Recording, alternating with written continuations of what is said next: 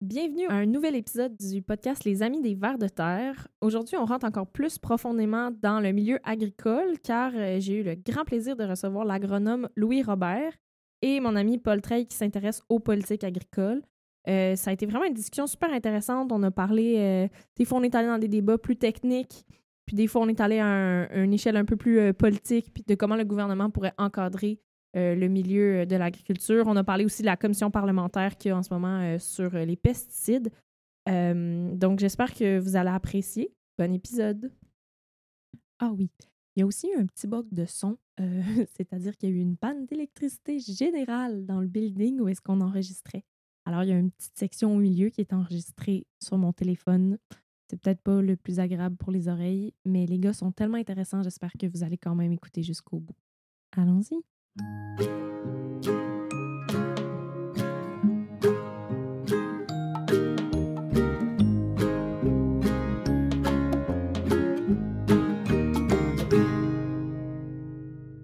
Bienvenue euh, au podcast des Amis des Vers de Terre. Je suis avec euh, Louis Robert, qui est euh, agronome.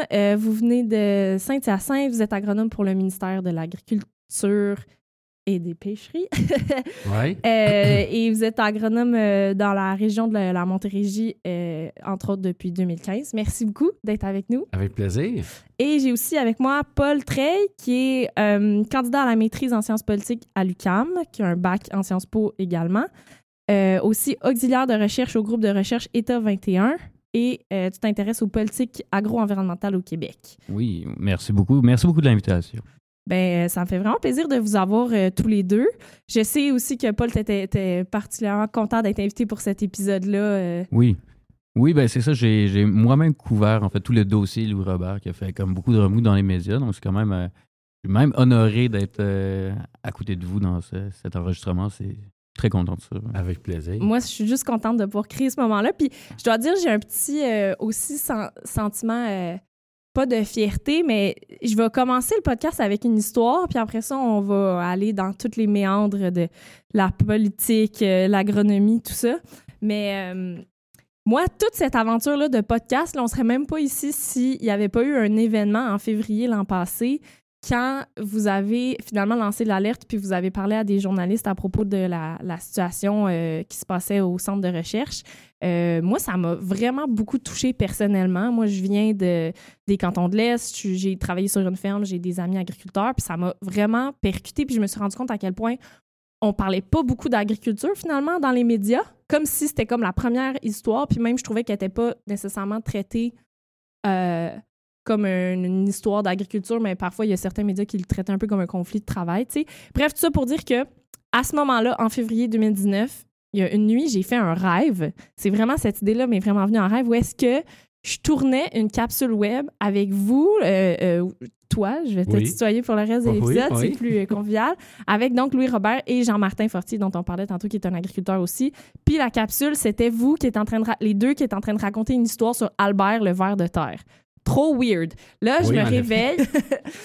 puis euh, c'est ça. Puis là, j'étais là, waouh, les vers de terre, OK. Puis là, je me suis mis à faire des recherches. Hubert Reeves, il parle beaucoup des vers de terre en ce moment. Puis tout ça a déboulé finalement à un projet de vidéo et finalement un projet de podcast sur les vers de terre. Où est-ce qu'on va beaucoup plus large, mais tout ça partait, bref, de, cette anecdote-là. Puis, euh, puis on peut, on peut commencer en parlant de ça, justement. Euh, on, en parlait un peu, pas au préalable, mais tu sais, toute cette histoire-là, finalement, moi, ça m'a fait réaliser à quel point on parle pas beaucoup d'agriculture dans, dans nos médias, à l'école. Euh, c'est pas un sujet qui est très euh, sexy ou je sais pas. Mm. Oui. Et pourtant, et pourtant, fondamentalement, tout le monde est, est impliqué directement parce que tout le monde mange, hein? Exact. Donc, euh, c'est vrai, ça. Euh, c'est un milieu traditionnellement fermé et aussi que le, public en général euh, ne se préoccupe pas beaucoup. Mais ben là, je pense que les, épisodes entourant le centre de recherche, les pesticides, ça, puis les émissions aussi sur la qualité des aliments qu'on a eues l'année passée, disons depuis un an, mm-hmm. ça, a, ça a créé une réaction du public, puis qui est juste bénéfique quant à moi. Il y a eu la commission aussi. Donc, ouais c'est bon, tu sais, la semaine verte, je l'aime bien l'émission de la semaine verte, là, mais il y avait à peu près juste ça, puis euh, il y avait pas autre chose. euh, Puis le public qui écoute la semaine verte, c'est quand même euh, ouais. restreint. Il est quand même restreint, mais ils font un bon travail parce qu'ils vont rejoindre quand même assez. Pour une émission agricole, moi, je ne me rappelle plus des chiffres, là, mais j'ai toujours été impressionné sur leur, leur portée. Là. Mais c'est vrai absolument ce que tu dis, euh, on le sent. euh, de mon côté, moi, c'est sûr que je, je le vois parfaitement qu'il n'y a pas beaucoup de communication. C'est très, c'est très distinct, imperméable un peu ce qui se passe en agriculture. Puis Mais justement, vraiment que certains agronomes souhaitent que ça co- ça- souhaiteraient que ça continue comme ça. Hey, Ça, c'est ben, un autre dossier. Ça me faisait penser. Je, me, je, disais, je disais ça tout à l'heure. J'étais là. On parle tellement pas d'agriculture, puis pourtant, il y en a des agriculteurs au Québec. Puis c'est pas comme si l'agriculture faisait pas partie non plus de, de notre histoire, de notre paysage ou quoi que ce soit. Y a- on a-tu peur? Y a-tu des gens qui ont pas envie d'en parler? Y a-tu pourquoi? Puis je, puis je sais pas, Paul, si t'as des, des pistes de Ouais. solutions, mais tu sais, est-ce que c'est juste parce que le public, ça les intéresse pas ou est-ce qu'il y a des gens qui ont finalement in- intérêt à ce qu'on se mêle pas trop de ça ou. euh, Ben c'est ça, on pourrait, euh, on pourrait en parler. euh, les raisons pour qu'on n'en parle pas qui, qui sont impressionnantes. Moi, d'un point de vue anecdotique, quand j'ai commencé à. Quand j'arrivais, j'ai commencé mes, mes, mes études en supérieur à l'université, puis j'ai dit, ah, j'aimerais ça travailler sur euh, l'agroalimentaire, les groupes d'intérêt à l'intérieur. Ben, tout le monde me dit, hey, c'est cool, tu veux travailler sur l'agroalimentaire. Puis dans, tout mon département, j'étais tout seul. J'étais le seul étudiant à vouloir parler de ça. Puis c'est c'est fou parce que, en fait, euh, oui, on mange tous trois fois par jour, mais l'agroalimentaire aussi, c'est des enjeux de santé publique, c'est des enjeux d'occupation du territoire, c'est un rapport à la nature, rapport au territoire. C'est aussi un, un domaine qui est très subventionné. Mm. On subventionne à coût de milliards le, le modèle agricole. C'est de l'argent, il y a de l'argent là-dedans. Il y a de l'argent public. il y a aussi il y a de l'argent public, puis je ne suis pas contre un subventionnant euh, des subventions, mais c'est un enjeu qui doit, on ne le politise très peu, mais il devrait être politisé parce que c'est un enjeu qui est très important, il y a des acteurs extrêmement puissants, extrêmement influents, et où malheureusement, mais là je ne veux pas tomber directement dans le sujet, vous, en- M. Robert, vous en avez parlé, et où le gouvernement manque euh, peut-être un peu de leadership dans ce domaine-là, malheureusement. Parce que c'est ça, parce que finalement, l'agriculture, c'est c'est politique. C'est, Oui. c'est- c'est- c'est- on n'en fait pas quelque chose de politique, mais c'est politique, comme tu dis, en termes de, de, de, de- de financement, mais c'est aussi euh, en termes de conditions de vie des agriculteurs, par exemple, où tu sais, il y a plein d'enjeux. Contrairement à d'autres euh, euh, champs d'activité euh, humaine, euh, l'agriculture a une portée sociétale, Oui. une dimension très, très importante. Donc, encore plus curieux, le contraste qu'on voit entre, ou le, le manque de communication qu'il y a entre les deux sphères, là, entre le rural puis le- l'urbain, euh, et même le politique, on pourrait dire, là, puis le, le rural, il n'y a pas beaucoup de, de communication entre les deux. fait que, euh, c'est c'est, assez bizarre. Puis les- les- je voulais oui, juste rajouter aussi que euh, par rapport à ce qu'on on disait tantôt, ce qu'il faut savoir aussi, c'est que c'est très délicat parce que les producteurs sont extrêmement sensibles à l'image qui, qui est Mhm. projetée Ouais. d'eux. Et comme il est arrivé, les, les reportages qui mentionnaient les, euh, les statistiques sur la présence de pesticides dans des produits, des, des fruits et légumes qu'on trouve à l'épicerie, évidemment, je me suis- je- on s'est fait reprocher au MAPAC de ne pas défendre les. c'est Pour te oui. donner une idée à quel point euh, ils sont sensibles à ça, on s'est fait reprocher, nous, le lendemain, de ne pas avoir prévu ça, puis de ne pas avoir amorti ça et de ne pas avoir défendu, alors que c'est inévitable que le grand public qui voit une information comme ça dans les journaux, dans les médias, ça s'est retrouvé partout. euh, il se tourne directement vers le les producteurs agricoles parce que ça vient des fermes, tu sais. Mais en fait, ce, ce- ce problème-là s'explique par plein, plein de facteurs qui ne dépendent pas tous du, du producteur. Ben, c'est ça, finalement. Est-ce que c'est toute la faute ou la responsabilité du producteur s'il se retrouve à avoir du pesticide, des pesticides dans l'eau ou même des pesticides dans qu'est-ce qu'ils font? Ou est-ce que, en tout cas, moi, ma vision euh, que j'ai peut-être des, des, des, des agriculteurs, puis là, faut séparer aussi euh, conventionnel, biologique, tout ça, mais c'est aussi qu'ils sont pris dans un système. Là. Il, y a des, on- il, y a des, il, y a des, il y a certains aspects de leur travail sur lesquels ils ont comme pas le choix. Puis là, ils se, ils, ils mangent- ils se font casser du, du sucre sur le dos, puis finalement, ils sont comme, hey, nous aussi, on est piégés dans cette situation-là. Puis Mhm. j'imagine qu'il y a des, des, des agriculteurs que, a certaines choses que eux aussi. Juste en, en termes de santé, les premières victimes, j'imagine, d'avoir ces genres de produits-là, c'est les agriculteurs. Eux aussi sont pas contents, j'imagine, de ça, puis ils se sentent comme un peu piégés dans, dans ce système-là. Mais oui, puis ça, c'est. Par exemple, moi, par exemple, je m'intéresse à ce sujet-là qui est l'agriculture et tout, et pourtant, je suis un urbain, j'ai grandi en ville et tout. Et ce que, ce que je peux comprendre, puis moi, j'ai la chance, dans mes, dans mes travaux, en fait, je, je rencontre, en fait, euh, je fais des entretiens avec des agronomes, des gens de terrain. Ce qui m'intéresse, c'est vraiment avoir la connaissance du terrain et du milieu, et d'avoir le, le vécu des gens qui travaillent là. Et moi, ce que je trouve dommage, c'est qu'en fait, les gens qui sont loin de l'agriculture, moindrement, tu grandis en ville ou en, en banlieue, modèle urbain, en fait, puisqu'on parle très peu d'agriculture, il y a un manque de. On ne connaît pas la réalité des agriculteurs. Et cet enjeu-là, quand on en parle, souvent, on en parle mal, mais c'est à force de ne pas en parler, d'en garder une sorte de silence, une soupape sur tout ce qui est production alimentaire, il y a comme une déconnexion entre les agriculteurs et la réalité des agriculteurs, la réalité du milieu rural et la population qui vit euh, dans des milieux urbains qui représentent la majorité. Sais, comme on disait ça, tantôt, il y a c'est- une seule télé-réalité. Ben, avant euh, Ouais. l'émission Les Fermiers, il y avait une seule ré- télé-réalité sur l'agriculture, puis c'est L'amour est dans le pré, puis ça parle pas d'agriculture pas tout finalement. Fait que, ouais, on connaît pas le, la- le quotidien de nos agriculteurs au Québec. Non. Puis ça fait en sorte que quand on en parle des fois, ben, je pense qu'il y a comme une certaine cassure. Il n'y a pas de dialogue. Le dialogue est difficile parce que, d'un, c'est il y a des inquiétudes. Des fois, on voit des. Souvent, c'est que c'est. Quand on en parle, on en parle de façon très mal. On va dire, oh mon Dieu, une augmentation du taux de pesticides dans, dans l'eau. On en parle très peu. Et là, après, il y a comme une peur dans le média. Les gens les accusent et tout. Mais en réalité, c'est que c'est tout un système. Il y a une difficulté. Il faut comprendre la complexité des enjeux. Comme par exemple, là, je ne vais pas trop tout de suite tomber dans les pesticides, mais par exemple, des gens Mais qui là, vont... c'est ça votre sujet, allez-y. Oui, mais tu sais, c'est- tu sais, il y a plein de monde qui dit ah, il faudrait interdire tous les pesticides et tout, mais là, je fais wow, là, wow, il y a beaucoup de choses à comprendre avant ça. Là. Il y a beaucoup. Puis par exemple, euh, M. Robert, votre passage à la commission parlementaire sur la réglementation, c'est avant de tomber dans les réglementations, il faudrait commencer par mieux accompagner nos agriculteurs à trouver des moyens différents. Mais ça, encore là, on en parle très peu. Donc, il y a une- déconnexion totale entre la réalité en milieu rural et euh, ce qu'on voit dans Ouais, les c'est bien beau d'être euh, un citadin en ville, dire Oh, faudrait pas de pesticides, mais t'as-tu déjà fait pousser des légumes, pas de pesticides? Mais c'est intéressant parce que euh, vous, puis là, je pense qu'on n'est pas capable de s'empêcher.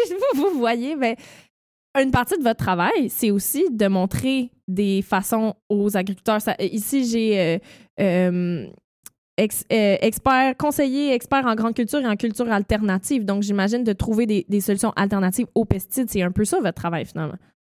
Oui, euh, oui. En fait, euh, euh, le- donc mon travail est assez simple. Moi, ça fait depuis la fin des années 80 que je suis au MAPAC, puis euh, j'ai pas changé vraiment de mandat depuis tout ce temps-là. Puis je suis, d'ailleurs, j'en profite pour remercier mon employeur, malgré les critiques que je formule à l'endroit du MAPAC, de m'avoir permis d'exercer ma profession avec autant de liberté aussi.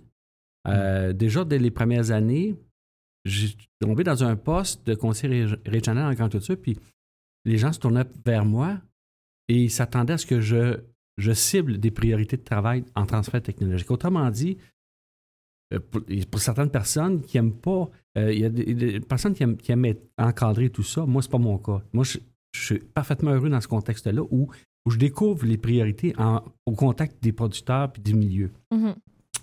Donc, pour revenir à ta question, mon travail, ça a été de, de toujours viser à améliorer la rentabilité des, des exploitations agricoles. Et ça, un, c'est un paradoxe qui est important de Mhm. connaître, c'est-à-dire qu'il n'y a aucun compromis à faire. Déjà dans les années 80, et c'est le vrai encore aujourd'hui, des façons de faire sur les fermes pour améliorer à long terme la rentabilité, ça passe par une réduction des pesticides et des engrais. Curieusement, mais c'est la réalité. Mhm. Donc, c'est pas de dire on va augmenter le rendement, on va augmenter la rentabilité, mais on va peut-être polluer plus. Ou à l'inverse, on va dire ma priorité, c'est de réduire les pesticides, mais ce faisant, on va mettre en péril la rentabilité d'entreprise. C'est pas du tout le cas, là. Les, les méthodes alternatives aux pesticides, puis on le voit, j'ai plusieurs exemples en tête, puis on, travaille de ces temps-ci justement dans ce sens-là, c'est des entreprises extrêmement rentables.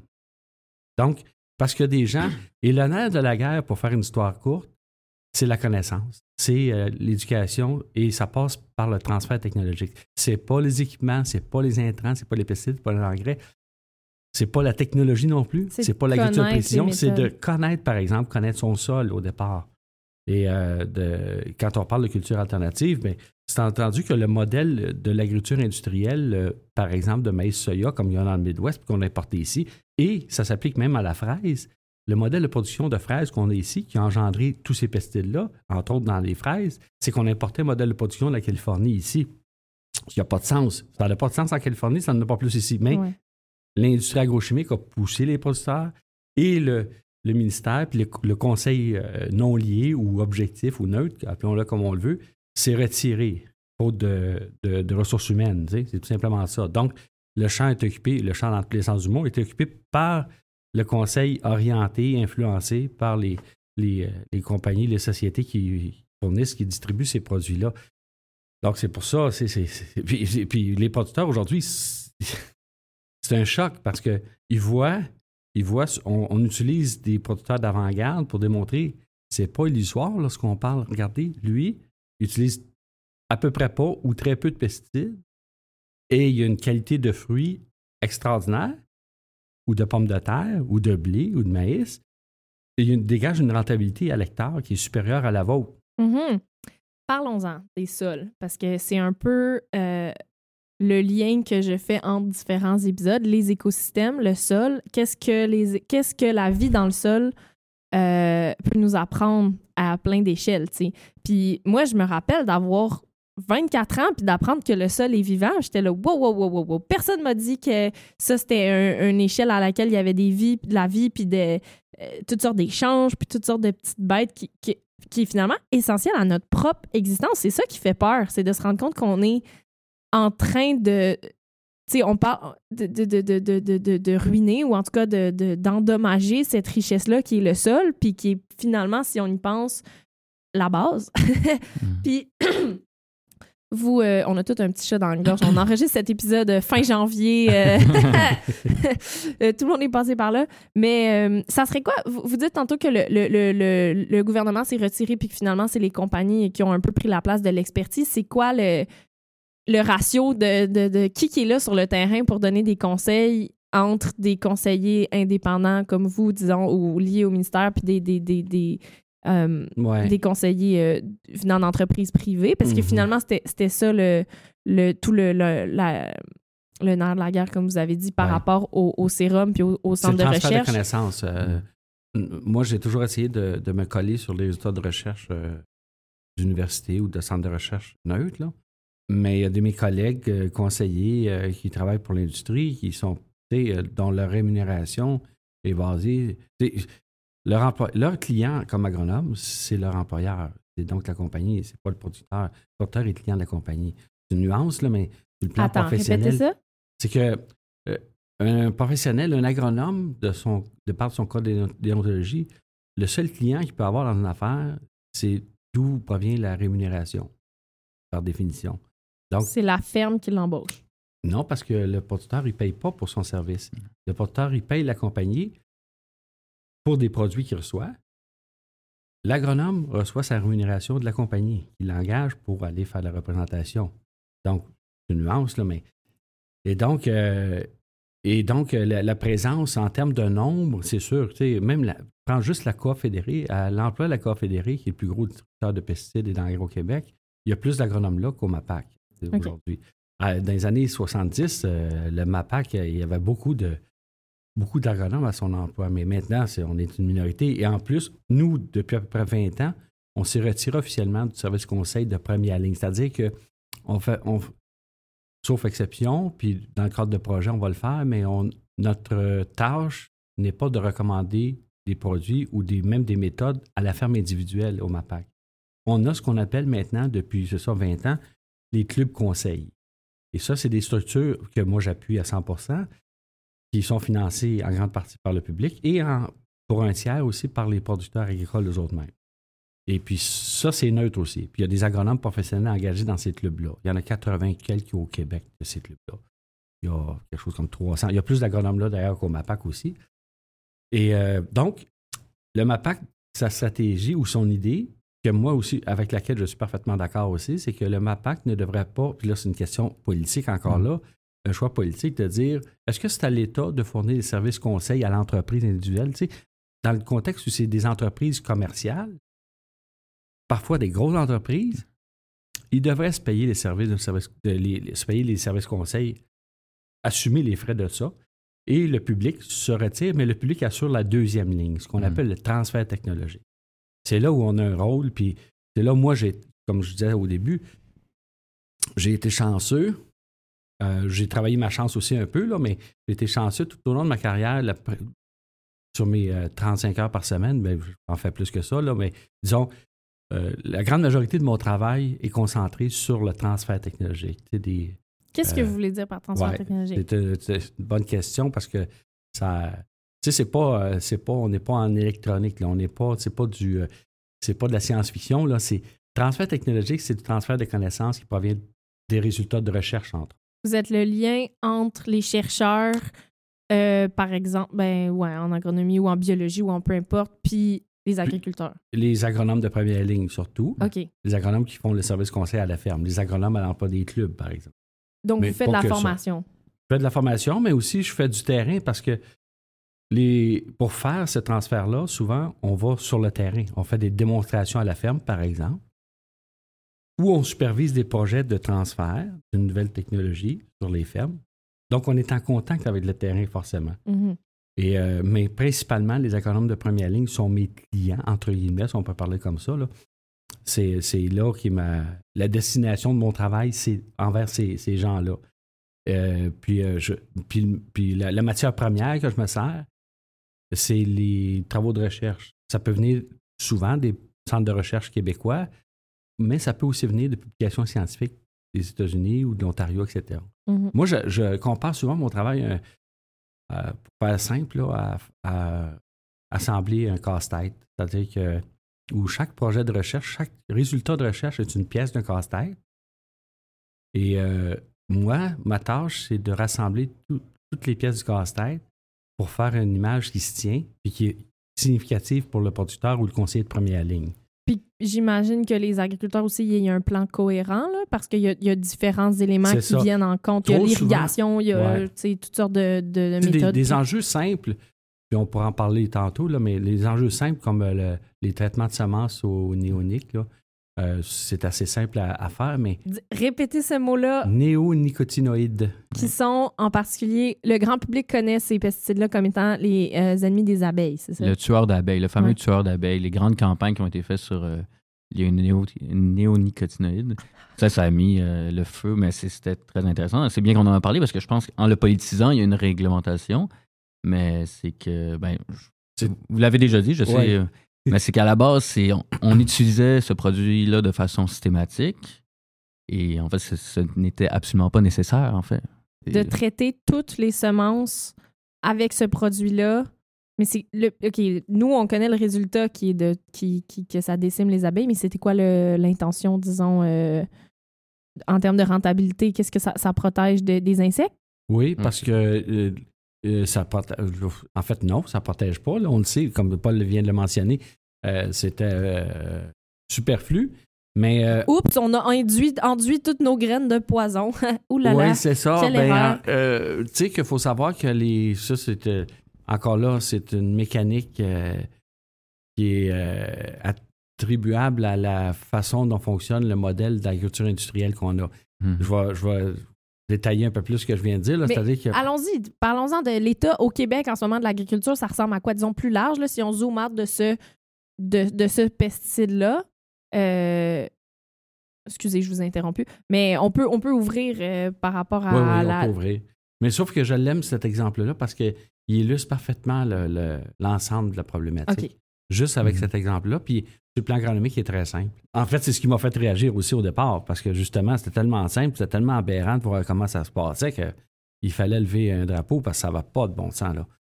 Euh, parce qu'en réalité, euh, qu'est-ce que, pour faire une histoire simple, c'est que les grandes cultures, oui, ils dans- quand on les sème en terre avec de la semence non traitée, là, la semence euh, naturelle, dite, naturelle, comme on fait dans les potagers, là, ben, il y a des insectes qui vivent dans le sol et qui peuvent attaquer ces semences-là. Ils voient ça, ils- c'est leur nourriture en fait. Ils se nourrissent de- du grain, de l'amidon, ils vont percer le grain ou la jeune plante qu'on appelle une plantule. Là.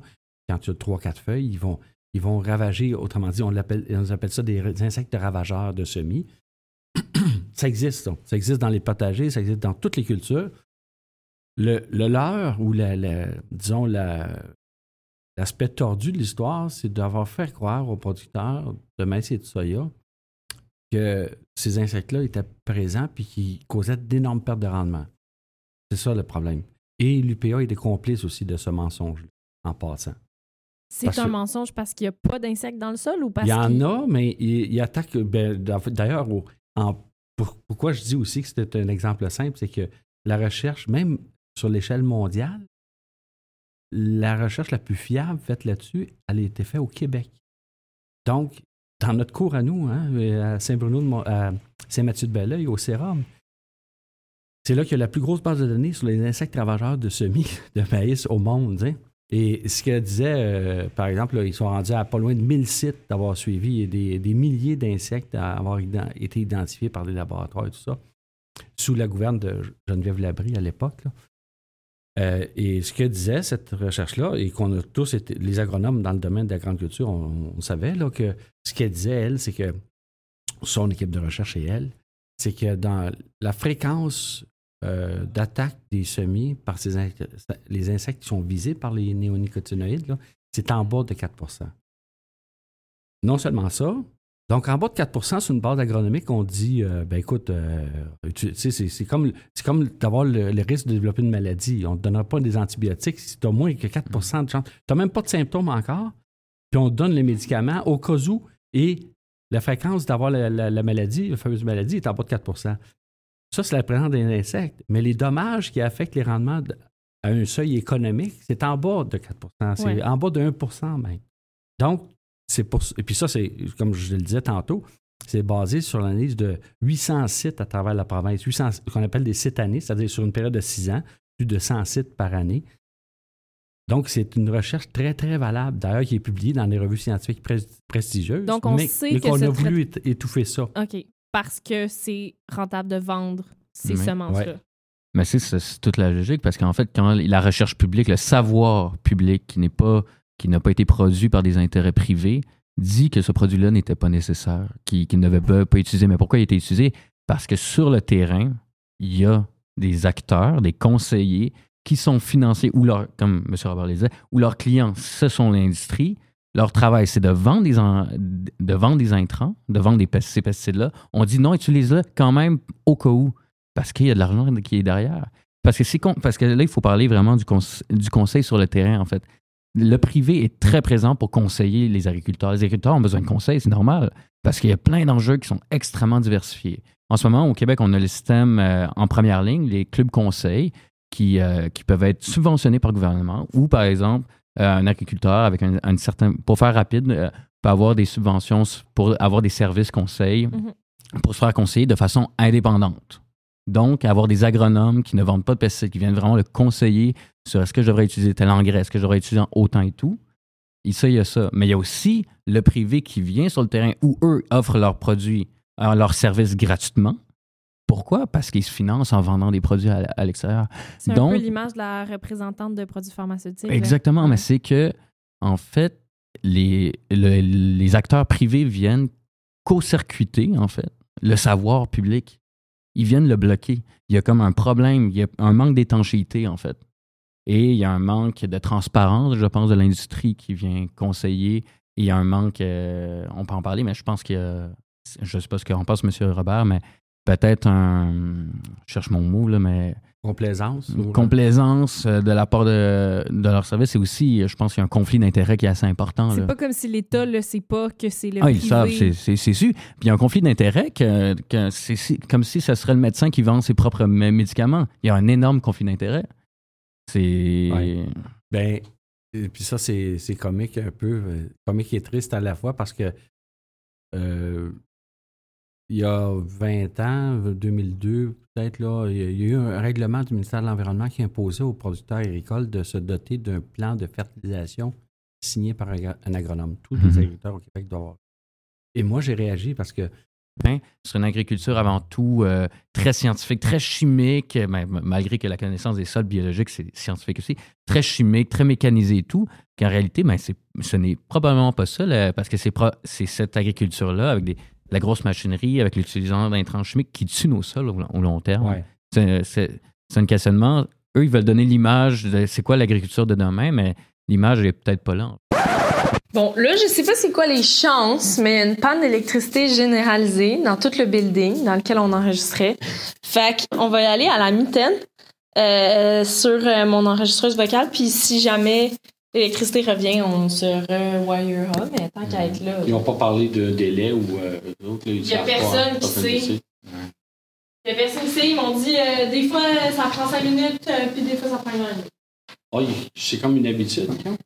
Ah non, Ça arrive souvent? On ne sait pas. On sait C'est pas pas. plus grave que ça. C'est pas plus grave que- Ah, ben Ben, c'est quand même pas le fun parce qu'on était vraiment bien setés. J'avais vraiment tout fait. Ouais. Les efforts techniques nécessaires, mais je ne contrôle pas l'électricité dans l'université de Sherbrooke. Mais voilà. Euh, vous parliez des élections. Vous étiez loin dans le politique. Là? Élection à l'ordre des agronomes. là. Ouh, il y a des élections? Il y a eu des élections en 2019. Ouais. Là, Il n'y en aura pas avant 2022.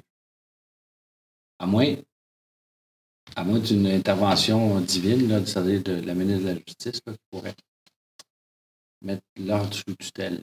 OK. On est rendu là?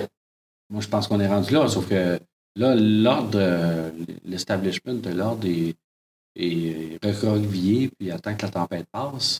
Mais, parce qu'ils ne font, ils font jamais le move qu'on souhaiterait qu'ils fassent. Ben, les ordres euh, professionnels sont jamais aussi politiques euh, qu'on le souhaiterait. Moi, je me rappelle de mon autre professionnel en travail social quand c'était toutes les manifs contre l'austérité, puis on était comme, là, là, le- les, les coupures qui sont faites dans le système de santé, ils vont nous affecter directement en tant que travailleurs. Pouvez-vous, s'il vous plaît, prendre une position? Puis c'était toujours, ah, on protège, on je sais pas quoi.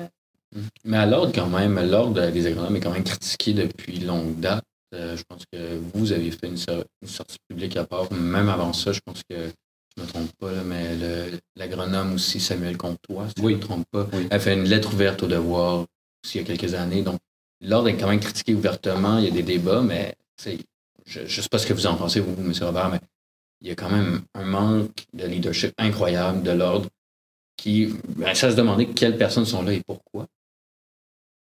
Quels intérêts euh, Il y a une phrase qui dit que c'est difficile de changer d'idée quand ton salaire dépend du fait que tu ne changeras pas d'idée. tu sais, euh, c'est, ça résume un peu la position. euh. Puis je ne les blâme pas. En général, là, moi, je ne les accuse pas de malhonnêteté ou d'escroquerie. Je pense que souvent, ils sont, la plupart sont de bonne foi. Là. Et, euh, et je- j'en, j'en- je- je- les agronomes à l'emploi des compagnies, ils ont un rôle agronomique à jouer aussi, mais pour le client euh, productrice ou distributrice de, de produits. Donc, euh, par exemple, euh, si je veux savoir c'est quoi la matière active de tel produit, c'est quoi son mode d'action, j'appelle l'agronome de la compagnie, il se me fournir l'information et tout ça. Ça, demande des compétences agronomiques, Mhm. puis ça, c'est très bien. Mais là où il y a un problème, c'est quand euh, il travaille pour deux personnes en même temps. Là. Et en fait, euh, son seul, comme on disait, son seul client, c'est son client employeur, c'est la société. Mhm. Et il ne devrait pas, il peut pas travailler à la, à la fois pour l'acheteur et, le et le vendeur du produit dans une même affaire. C'est écrit dans les codes de. On a des avis légaux qui disent ça aussi. Donc, mais l'ordre ne veut pas appliquer son code. Puis, ils ont toutes sortes de parades. Comme là, présentement, là, c'est assez, euh, assez euh, renversant d'ailleurs de voir qu'ils font exactement comme dans le cas des engrais il y a 20 ans. C'est-à-dire qu'ils ont monté un comité, puis là, ils vont rendre public une nouvelle politique qui vise à éviter les situations de conflit d'intérêts, mais en fait, c'est une directive. Puis là, ils remettent ça encore dans le, dans le, dans le camp de, de l'agronome individuel, de juger s'il y a un conflit d'intérêt ou pas, puis de faire attention. Mais il n'y a pas un agronome de compagnie, puis je, je suis le premier à avoir ça aussi, de s'auto-déclarer, de sortir de sa business, c'est son gagne-pain. C'est complètement ridicule. Puis, finalement, parce que là, on dit, là, on parle de l'ordre des agronomes, on a parlé du MAPAC. La situation au Québec en ce moment, c'est finalement, tu dis ça manque de leadership. Qui pourrait prendre le leadership pour dire, OK, là, là, on fait un gros move, on change nos manières de faire? Est-ce que c'est aux producteurs? Est-ce que c'est à l'UPA? L'UPA, on n'en a pas parlé. Est-ce que tu sais, c'est aux agronomes? Qui pourrait, selon vous, donner un coup de volant pour vraiment sortir un peu de, de, de cette direction-là? Puis, tu sais, finalement, on- je pensais faire un petit, euh, un peu historique, puis on, on, a, on a passé tout droit, mais il y, a une, il, y a, il y a une histoire de l'agriculture au Québec qui a fait qu'on est là, on est rendu à ce point-là, là, tu sais. Oui. Fait que, euh, Ben, c'est pour ça. Moi, le, c'est pas un moyen parfait, mais c'est certainement le plus simple, la réalité, c'est la, l'application du code, de, du code de déontologie. Parce que je te rapporte, si on avait fait ça il y a 20 ans dans le domaine de la fertilisation, moi, je sais très bien ce qui serait arrivé, là. Ça serait que le service conseil serait valorisé beaucoup plus. Cette confusion-là, euh, ça gagne, ça, ça rapporte à personne. La confusion sur le rôle de sur le rôle de l'agronome. l'agronome, pour qui il travaille, etc. Tu sais, c'est que si on avait départagé, puis on avait, on avait identifié le service conseil comme un service, sais, un service monnayable, en bonne et due forme, à part entière, un service professionnel à part entière, le porteur serait prêt à le payer euh, pas mal plus. Là, là présentement, les- comme euh, disait Paul, les compagnies offrent des plans de fertilisation ou des recommandations de pesticides à faible coût parce que c'est intégré dans la vente du produit. Ce qui, Ouais, euh, qui c'est- met- qui abaisse au minimum la valeur du service conseil. Tu sais, les producteurs, ils vont payer 500$ piastres par année du service conseil, puis ils ont trouvé ça cher, alors que c'est très peu payé. C'est le plus rentable. Puis dans d'autres secteurs, tu vas voir un avocat ou n'importe quel professionnel, ça va coûter bien plus cher que Un ça. psychologue. Et, et ce travail-là, s'il avait été fait il y a 20 ans dans la fertilisation, on n'aurait même plus de problématique. Ben, en tout cas, il serait, elle serait à 80% réduite la, la problématique des engrais au Québec, puis de la fertilisation, puis du phosphore dans l'eau, puis des algues et tout ça. Là. Puis aujourd'hui, qui peut changer ça? Ce, ce rôle, ce... Ben, oui, vas-y. Ouais, ben, moi, je pense que l'État a un rôle à jouer important. Et, et je pense qu'il faut revaloriser le rôle de l'agronome dans l'agriculture au Québec. Historiquement, par exemple, dans la modernisation de l'agricu- l'agriculture, les agronomes du gouvernement ont joué un rôle capital et important. Et aujourd'hui, il faut revaloriser ce rôle-là. Il faut, comme, comme vous l'avez dit, il faut re- replacer, faut, d'un, il faut remettre une ligne entre les agronomes publics qui travaillent pour l'intérêt et la public, pour l'intérêt des agriculteurs, pour l'intérêt de l'environnement et de la santé publique, et d'un autre bord, les agronomes qui travaillent pour le privé. Moi, j'ai pas de problème, on est d'accord. Il peut y avoir des agronomes qui sont le privé, mais mettons une ligne très claire et que ce soit su. Il faut réinvestir dans ce service-là. Première ligne, deuxième ligne. Il faut, je pense que le gouvernement a un rôle à jouer si on veut atteindre nos buts de réduction, parce que c'est- on n'en a pas parlé, mais M. Robert, vous l'avez dit aussi, ça fait des années qu'on euh, se des politiques de réduction de l'usage des pesticides au Il Québec. y en a, des politiques? Mais en fait, c'est que c'est ça, on échoue systématiquement. Mais il y a des gens qui ont mis des objectifs. Oui, on a des objectifs depuis des années. Et en, en fait, moi, c'est le préam- préambule de. Ça va être le préambule de mon mémoire de maîtrise. C'est qu'en fait, on se donne des objectifs qu'on échoue systématiquement. Pourquoi? On les échoue, nos politiques. On veut réduire les risques reliés aux pesticides au, au Québec, mais on en utilise toujours plus année après année. Pourquoi? Il faut. Il y a, il y a un problème à quelque part. Oui, ce à quoi euh, Paul fait référence, c'est les fameuses stratégies de Mhm.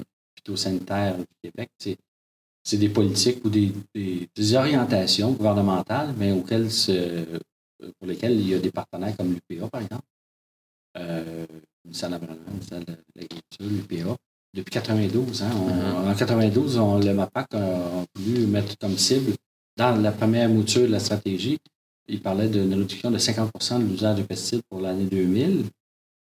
Ça a augmenté tout le temps depuis euh, jusqu'à jusqu'à 2000. Il y a- C'était variable d'année en année, mais en fait, aujourd'hui, on est encore à 4000, euh, 4000 plus que 4000 tonnes, 4100 tonnes. On était à 4000 tonnes en, en 92, donc euh, ça n'a pas, il n'y pas eu d'effet. Il y a- Puis- il y a- puis il y a pas après quelques années, on- le gouvernement réessayait d'autres choses, toujours des stratégies, puis ça, ça marche, ça ne donnait pas de résultat. Puis je trouve qu'il y a pas, il y a une absence de réflexion sur c'est quoi les causes de ça. C'est un peu ça que j'ai fait dans mon mémoire. J'ai réfléchi pourquoi, pourquoi ça pourquoi ça marche pas. Pourquoi ça fait 30 ans qu'on se donne des objectifs, qu'on échoue, puis qu'on... ça ne nous dérange pas. On fait juste, c'est un peu. euh, là, il y a une dimension politique, c'est qu'on déclare des, des objectifs, puis on les réalise pas. là, C'est un peu la complaisance dont tu parlais tantôt. Si tu es le gouvernement puis tu le sais, puis que tu continues à pas finalement vraiment les appliquer, c'est que finalement, c'est pas vraiment une priorité. Oui, puis genre, en fait, c'est pour ça que je pense qu'on y gagne à politiser l'enjeu. Il faut en parler, il faut rester dans, le- dans le débat public. Malheureusement, là, j'ai l'impression qu'on en a parlé beaucoup. On en a parlé dans l'été, là, ça tombe tranquillement dans l'oubli. On le voit, par exemple, en ce moment, il y a une commission parlementaire sur le sujet. Monsieur Robert, vous y avez participé, vous avez fait l'audition.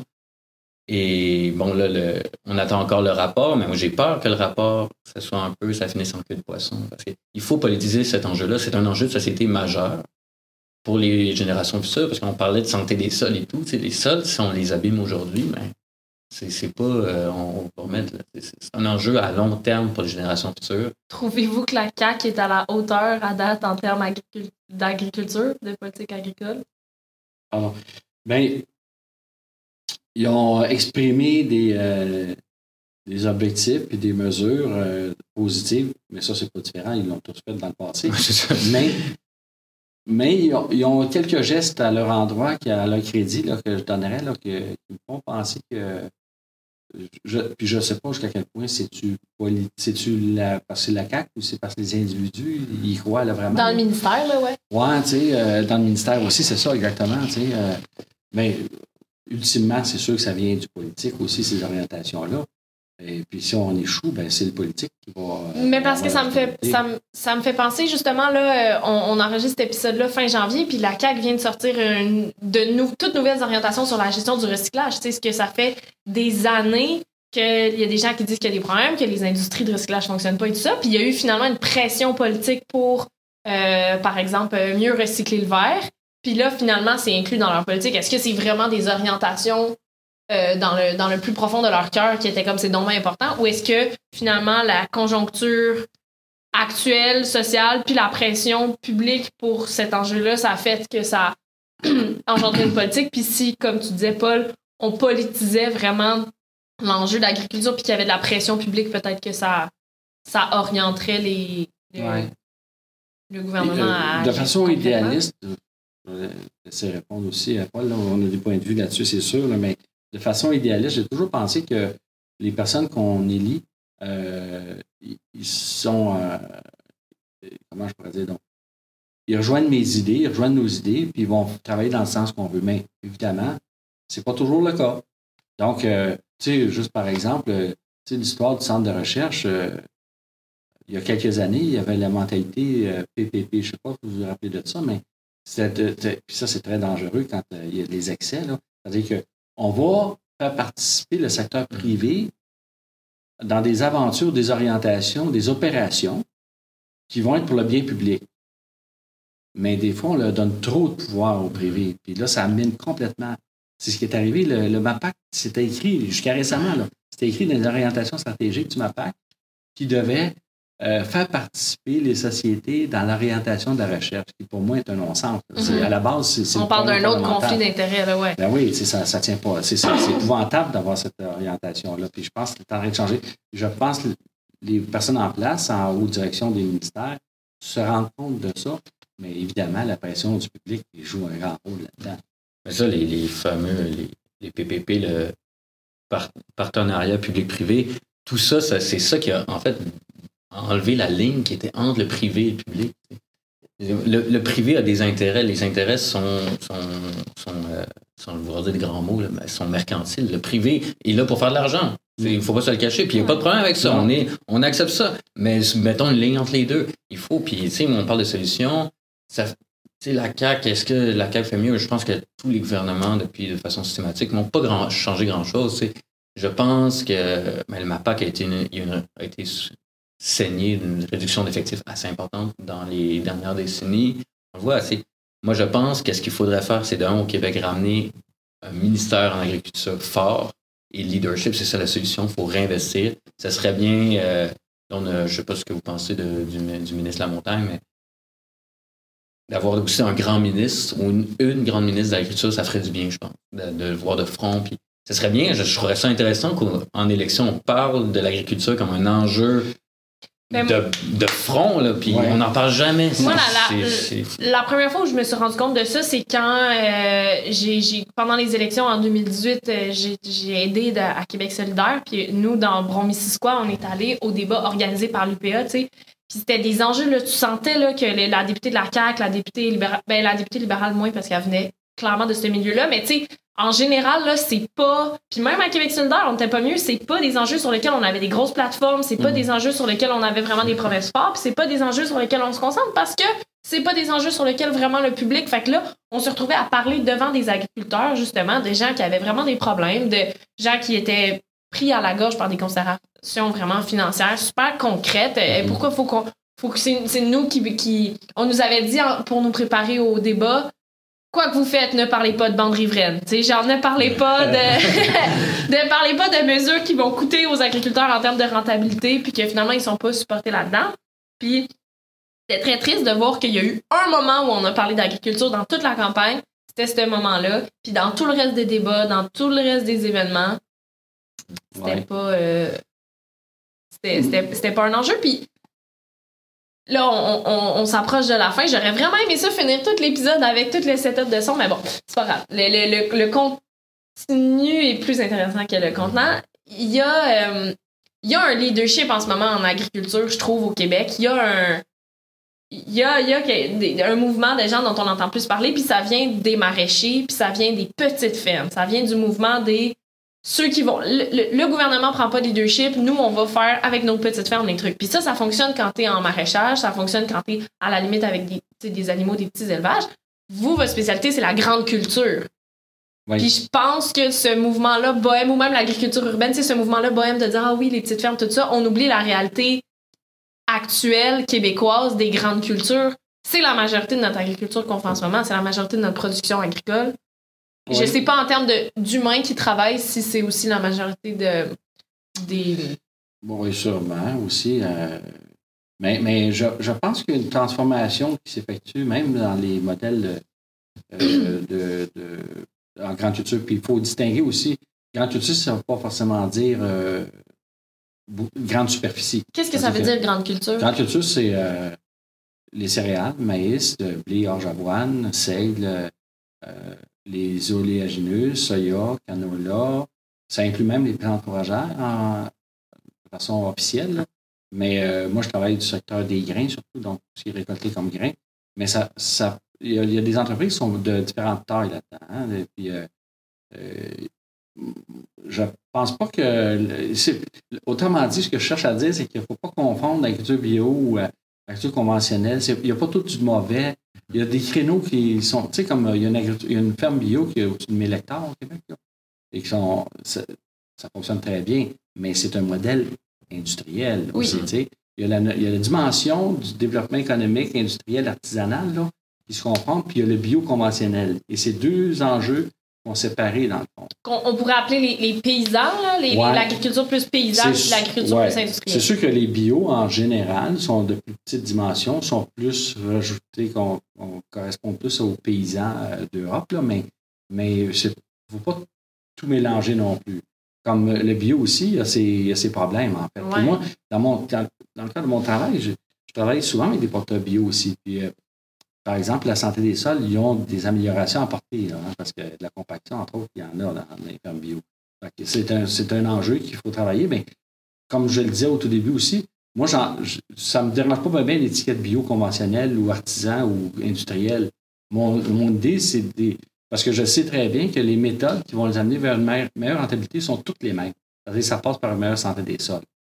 Que- puis ça, ils sont tous sensibles à ça. Puis ça, si on vulgarisait ça très. euh, on va pas faire un cours nécessairement, mais pour des gens qui sont qui ont jamais fait pousser de maïs ou de soya ou qui ont jamais même fait pousser quoi que ce soit, euh, c'est quoi les techniques qu'on connaît? Ça, c'est, juste pour donner des petites idées, mettons, dans la vie des gens, c'est quoi les techniques qu'on connaît qui sont pas d'enduire tes graines avec du poison, mettons?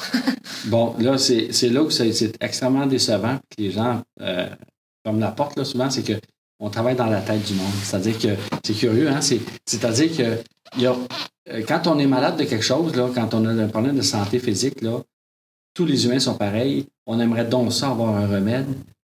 On va le pharmacien, on a le remède, on est guéri le lendemain, sais, instantané. Mais dans les, dans les sols, où c'est des écosystèmes vivants et très complexes, comme tu le dis, euh, il n'y en a pas de raccourci. C'est-à-dire que c'est du long terme. Puis souvent, la compaction est dans le sol, mais est aussi entre les deux oreilles parce que il faut faire, il faut dire au porteur stop. Ce que tu as fait, souvent, des fois c'est naturel, mais le pas temps, c'est ce qu'on a fait dans le passé. Il faut remettre en question la façon de travailler, autrement dit. Si le producteur, tu lui dis, va t'acheter cet équipement-là ou va t'acheter ce produit-là, puis ça va régler ton problème.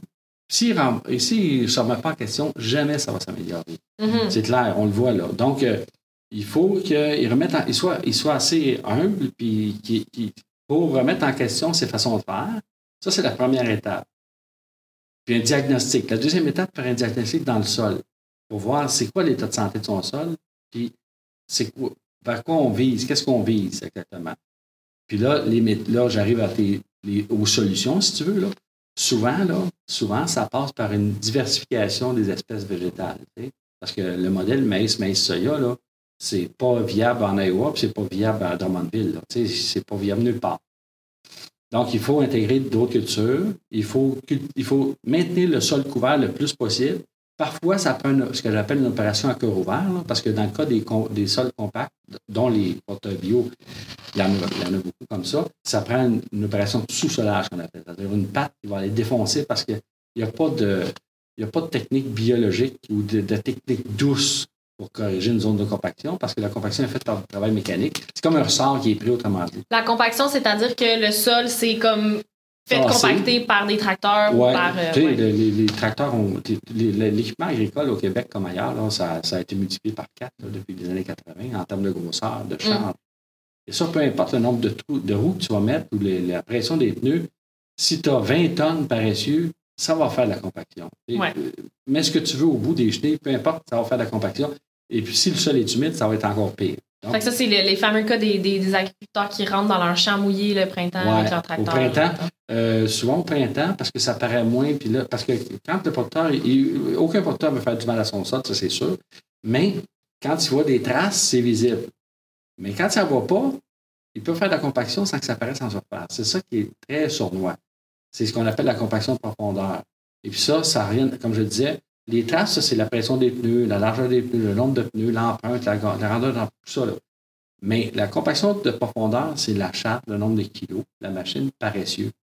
Et tu as beau mettre les roues tu veux, tu vas. Puis tu au printemps, le sol ça, ça sèche par la surface, donc c'est trompant. Les porteurs commencent à travailler dans le champ, mais le sol est encore très humide. Puis qu'est-ce qui arrive quand tu as un sol complètement compacté? C'est là que ta rentabilité est moins bonne finalement Absolument, parce que tu as là, moins perméabilité. on a des, des, des historiques, des, des, des références scientifiques qui parlent d'une compaction qui date de 30 ans.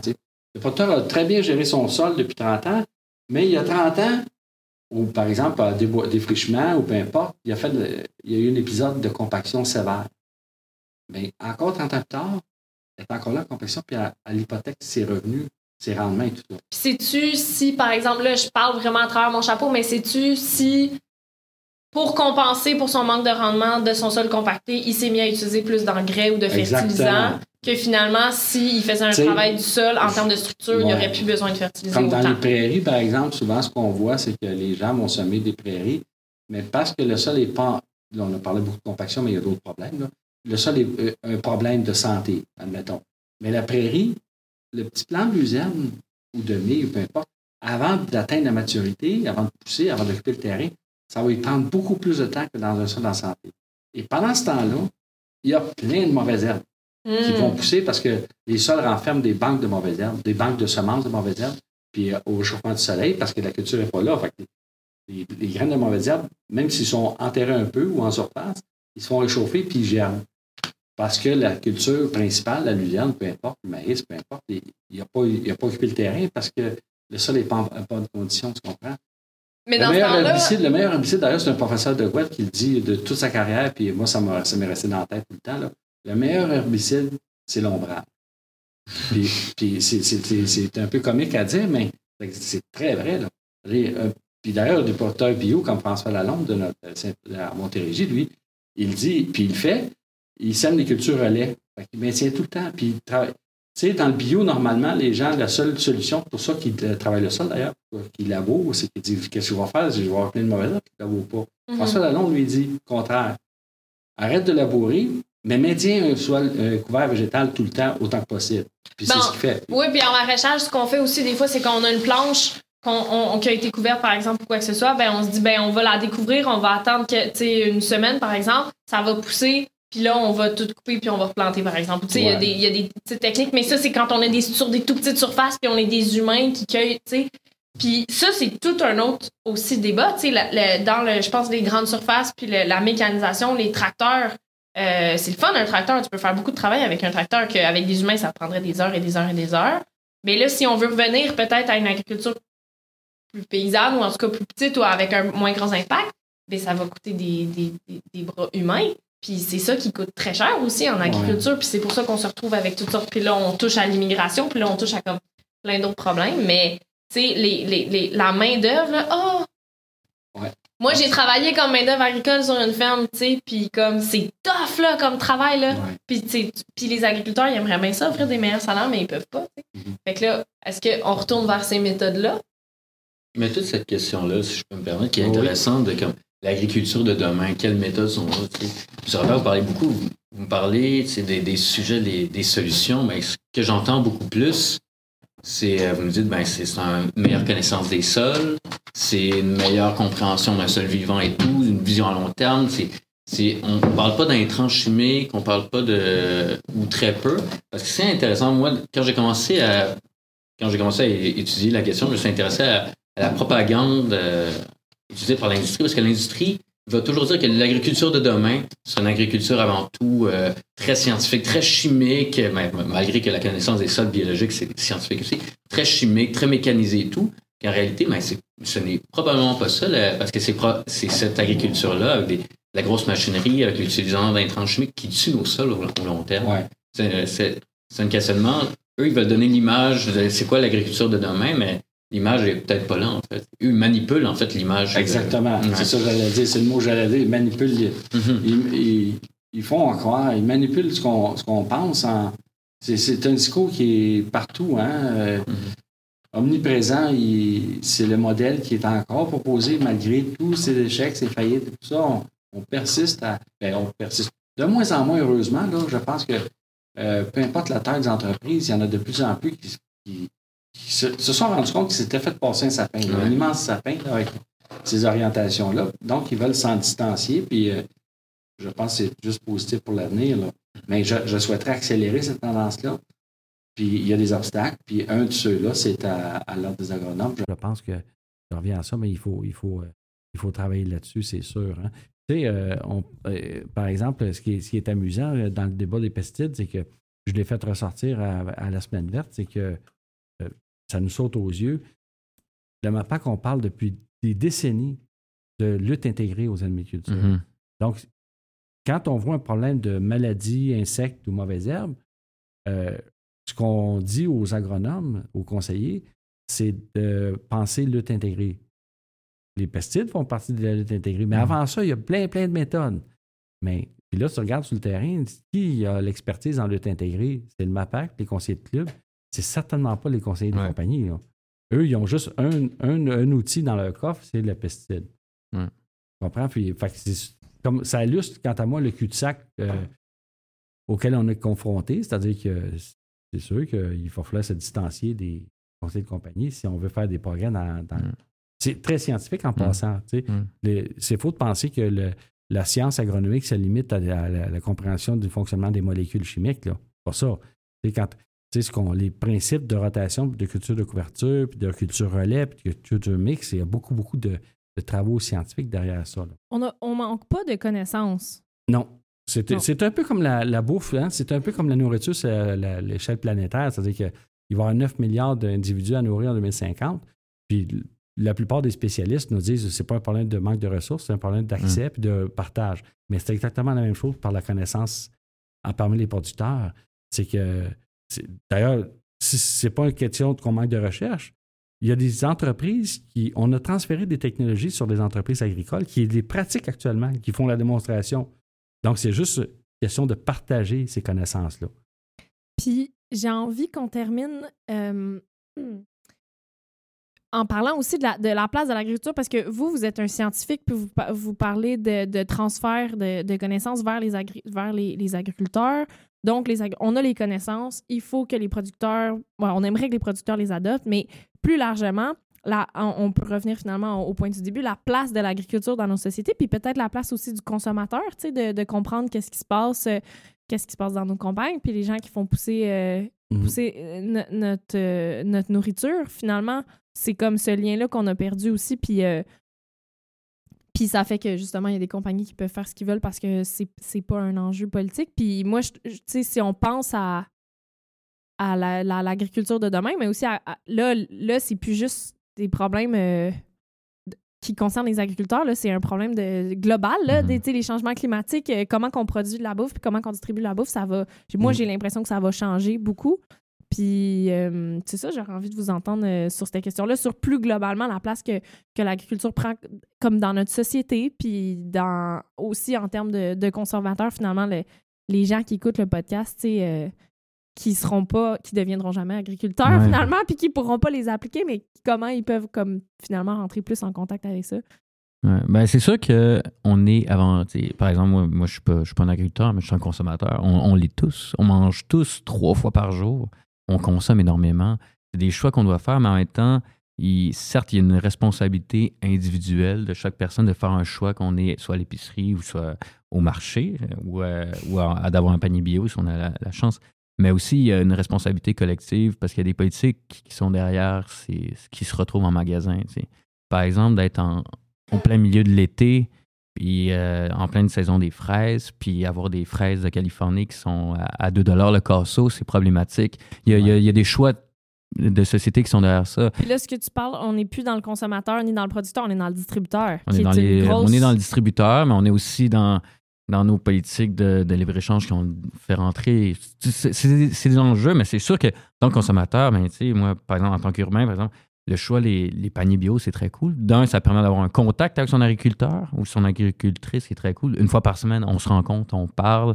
Hey, comment a été la semaine au champ? On a, on a perdu tous les brocolis. Moi, c'est déjà arrivé. Ils m'ont dit, au début, il y a eu sécheresse, tous les brocolis sont morts, on n'en aura pas cette année. Ben, Mais là, tu le sais pourquoi il y a de tu le sais, puis tu le sais, puis tu comprends, puis tu es compréhensible, puis a- c'est un échange, c'est c'est collectivement, on crée quelque chose, puis... euh, Tu sais que ça, entre autres, moi, je, je l'ai vécu du point de vue de. de- de- de- de- on, on était à la ferme, on donnait des, des- des paniers bio. Le contact entre l'agriculteur et le consommateur, c'est le fun pour le consommateur, mais c'est essentiel pour le producteur. Il y a plein de gens qui font de l'agriculture de proximité, Mhm. donc tout ce qui est le- les marchés ou les paniers, mhm. ça préserve la santé mentale de des agriculteurs qui sont beaucoup moins isolés puis qui disent hey tout ce travail là toute la journée que j'ai passée au soleil euh, voici pourquoi puis là ça rend les gens heureux moi j'ai rendu tellement de gens heureux en leur donnant des légumes puis maintenant je sais à quel point c'est précieux mais il y a Mhm. des gens tu sais fait que hum, vraiment ce lien là je suis vraiment d'accord moi je trouve que une fois que tu as vécu ça c'est c'est Ouais. dur de retourner à l'épicerie Oui, mais je reviens aussi avec euh, ce que tu disais, euh, à savoir euh,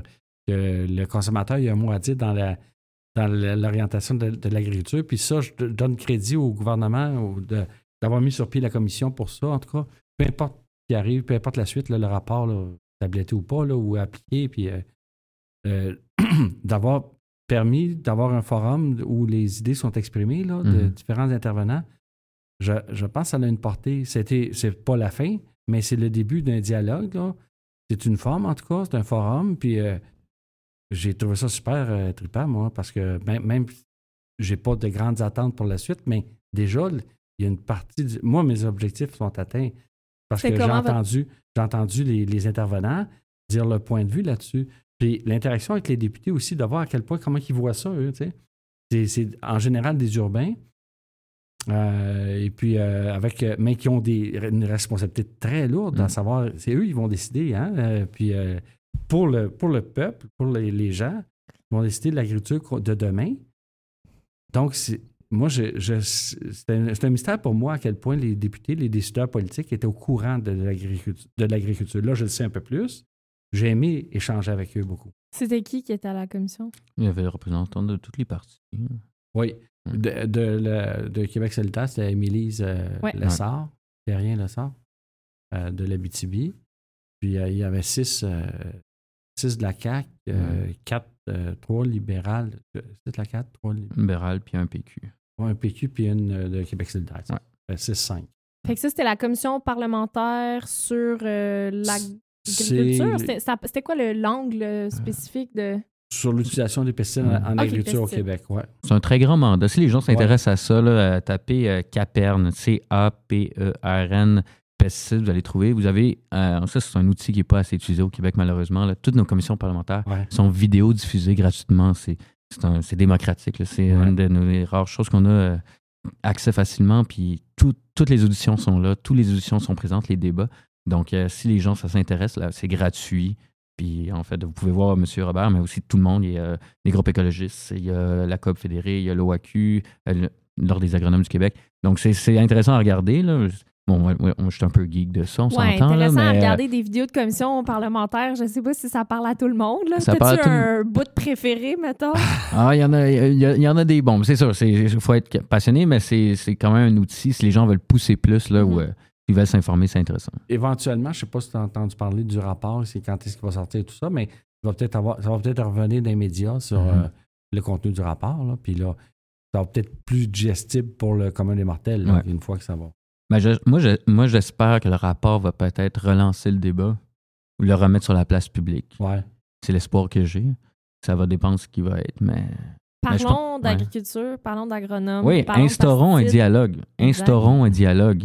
C'est ça, c'est comme. euh, c'est pas juste les agriculteurs dont on va parler parce que les, les urbains, dont, dans, les urbains, d'un, c'est les consommateurs, c'est eux qui vont consommer le produit. Donc, euh, instaurons ce dialogue-là. On travaille tous ensemble. Et nous, les, en tant qu'urbains, nous sommes les consommateurs, mais c'est les agriculteurs qui nous nourrissent. Donc, il faut parler. Travaillons ensemble parce que c'est comme ça qu'on va trouver des solutions. Ça doit être un sujet qui doit rester politique et politisé également. Puis c'est drôle parce que le, le- le vocabulaire que tu utilises, les producteurs et les consommateurs, c'est aussi le vocabulaire pour parler euh, des différents rôles dans les écosystèmes. Dans le sol aussi, tu as des producteurs qui produisent la matière organique, par exemple, puis tu as des, des décomposeurs, puis des gens qui vont composer. Fait que à la petite, petite, petite échelle, c'est comme ça que ça fonctionne. Puis à notre moyenne échelle de, de, de ville puis de, de société, euh, ouais, on a tout notre rôle à jouer. Merci beaucoup euh, de cette... de- d'avoir accepté mon invitation puis d'avoir euh, participé. On a eu des petits euh, Oui. des petites aventures techniques. Mais euh, j'étais vraiment super contente euh, de vous recevoir. Je trouve que on je suis fière de pouvoir apporter une petite pierre à l'édifice justement de ce, ce- ce dialogue-là euh, pour parler d'agronomie puis d'agriculture et de politique. Et euh, merci beaucoup. Merci, Merci à toi. Cet épisode a été produit par Pirate Productions grâce au soutien du programme Jeunes volontaires d'Emploi Québec. À l'animation et au montage, Alice Lefebvre.